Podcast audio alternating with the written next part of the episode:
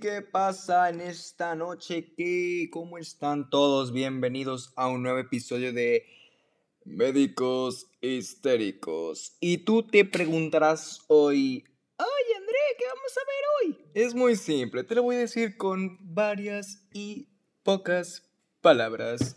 Lo que vamos a ver hoy es el modelo de atención primaria de la salud integral e integrado en México con las siglas APS1MX, que todo esto incluye todos los niveles de atención del sistema de salud y contempla la promoción de la salud, la prevención, la curación, la rehabilitación y la atención paliativa.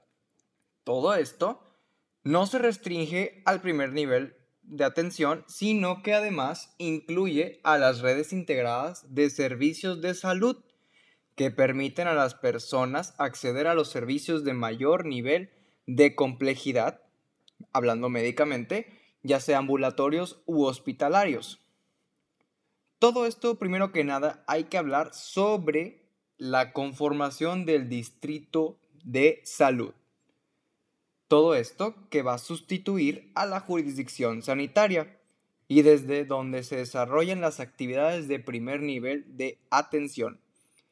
El Distrito de, Salud es un organismo de la Secretaría de Salud con carácter técnico, administrativo y de gestión del sector salud, facultando para planear, coordinar, ordenar y ejecutar, evaluar todos los procesos del modelo del APS-1 que mencioné para contribuir y garantizar el derecho universal a la salud en su territorio de responsabilidad. Y te preguntas, pero ¿Qué hace el DS? Déjame decirte tranquilo.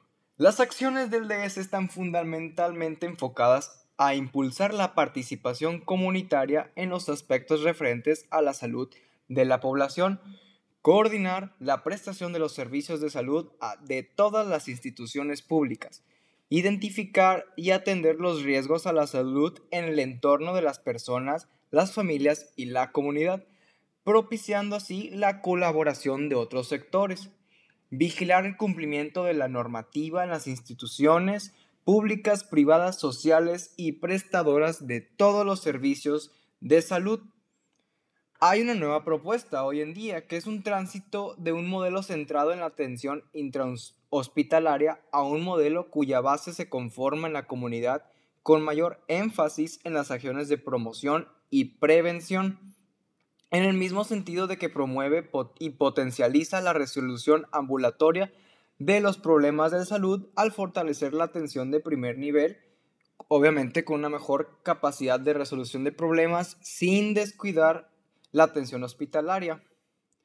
Todo esto se busca crear vínculos formales con las comunidades para que sean aprovechados los recursos disponibles y lograr entornos sanos para las personas que toman las decisiones.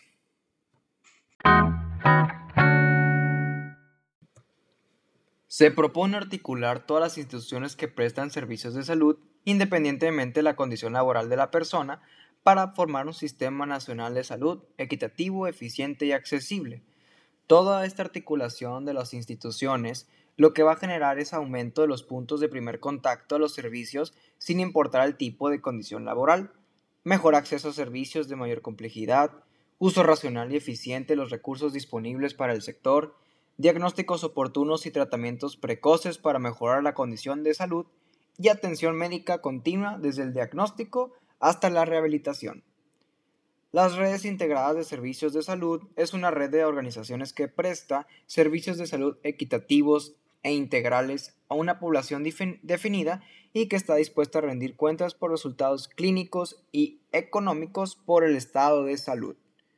Eso es todo por hoy. Muchas gracias y que tengan buena noche.